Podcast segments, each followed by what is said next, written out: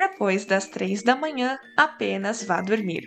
As decisões tomadas depois desse horário são decisões que podem afetar a sua vida para sempre.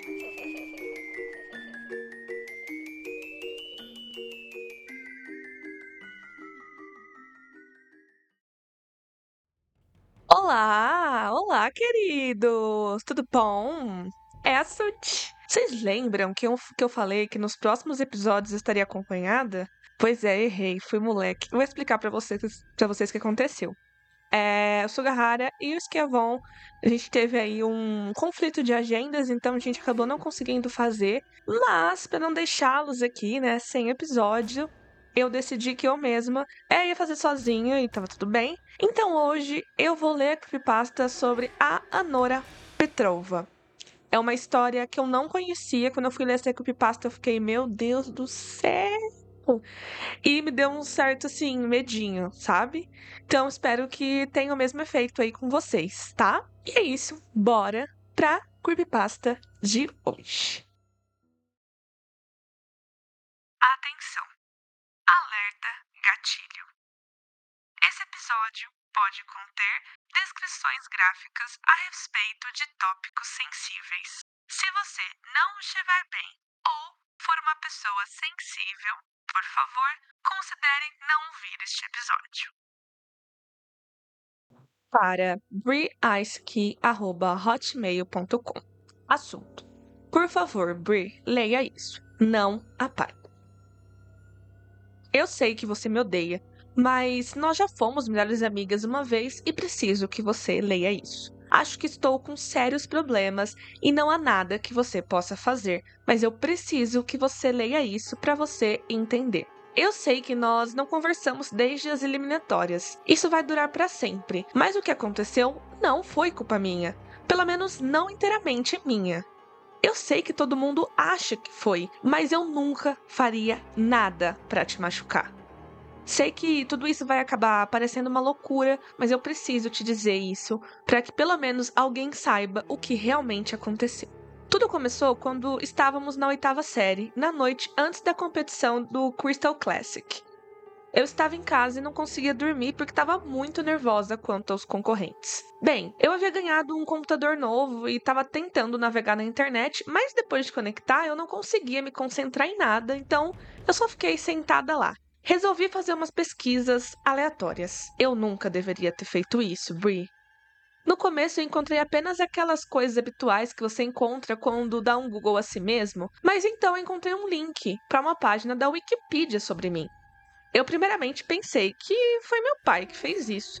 Não havia muita coisa lá, apenas alguns fatos básicos sobre patinação, a cidade que eu morava, mas a única coisa que realmente me pegou foi que lá dizia que eu havia ganhado o Crystal Classic daquele ano. Eu ri. Eu tinha certeza de que alguém só havia feito aquilo pra me encorajar. Até confrontei o meu pai sobre isso, mas ele negou. Quando eu ganhei o concurso no dia seguinte, eu fiquei tão feliz. Foi aquela primeira competição que eu havia ganhado e eu me sentia tão bem. Eu lembro como eu passei a me esforçar mais depois disso. Foi quando os meus pais contrataram um ser gay para me treinar. Você deve imaginar quando, quanto isso deve ter custado. Depois disso, eu passei a sempre verificar a minha página antes de cada competição e ela sempre dizia em qual posição eu ficaria. Ela disse que eu iria ganhar as regionais e tudo se cumpriu. Depois disso, Sergei convenceu a minha mãe e meu pai que eu tinha uma chance nos Jogos Olímpicos. Foi quando eles me tiraram da escola.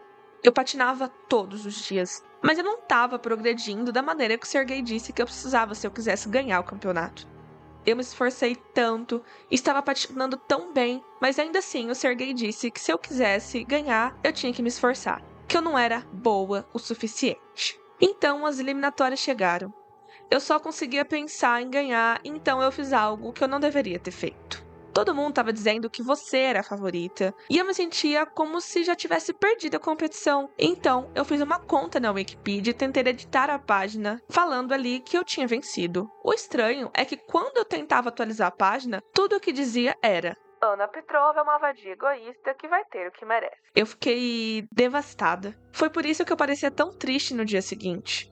Eu estava em uma espécie de transe naquele dia. Eu me lembro de ter visto a sua apresentação e ver a sua lâmina se desprender. E a última coisa que eu me lembro é de você estar tá no, no, chão e o seu rosto está coberto de sangue. Então eles disseram que a culpa era minha, porque eu estava com seus patins mais cedo. Brie, eu sinceramente não fiz nada com seus patins. Eu, eu, eu queria ganhar, não faria nada para te machucar. Quando disseram que eu estava banida da competição e das outras futuras, todo mundo disse que eu tive o que merecia. Ninguém sequer quis ouvir o meu lado da história. Eu acho que você ouviu dizer que o Sergei me abandonou depois disso. Ele disse que eu estraguei tudo. Ninguém mais falava comigo. Você sabe o que é ser, ser ignorada por todos? Em seguida, a página ficou pior. Sempre que eu verificava, ela dizia coisas horríveis sobre mim. Eu não posso nem citar a metade delas. A linguagem era tão chula e vil. Eu chorava todo dia que eu a lia, mas eu não conseguia parar de ler. Eu sabia que tinha que fazer alguma coisa, então eu fiz uma denúncia para a Wikipedia. Mas eles afirmaram que não sabiam de nada a respeito daquela página. Eu estava sozinha em casa naquela sexta-feira à noite e eu decidi dar uma olhada para ver se já tinha sido deletada. Ela ainda estava lá, só que dessa vez dizia: Ana Petrova é uma orfãzinha patética. Eu entrei em pânico. Tentei ligar para os meus pais, mas cada vez que eu chamava, tudo que eu ouvia era uma risada cruel do outro lado. Devo ter ligado uma centena de vezes, até que por fim a risada se foi. Após o acidente, eu pedi para a polícia checar os telefones, mas não via nada. Não havia qualquer registro das minhas chamadas naquela noite. Eu estava devastada. Naquela época, eu fiquei ocupada com treinos e tarefas para casa e nunca percebi o quão sozinha eu estava. Eu sei que você tentou se aproximar, mas eu estava tão deprimida e com raiva que eu estraguei qualquer chance de voltarmos a sermos amigas novamente. Depois que eu fiz 18 anos, recebi uma certa quantia em dinheiro da pensão, eu vim para a Suíça. Eu resolvi seguir em diante. Minha patinação começou a decolar. Não tinha nem se passado um ano e tudo aquilo que aconteceu parecia que estava no passado.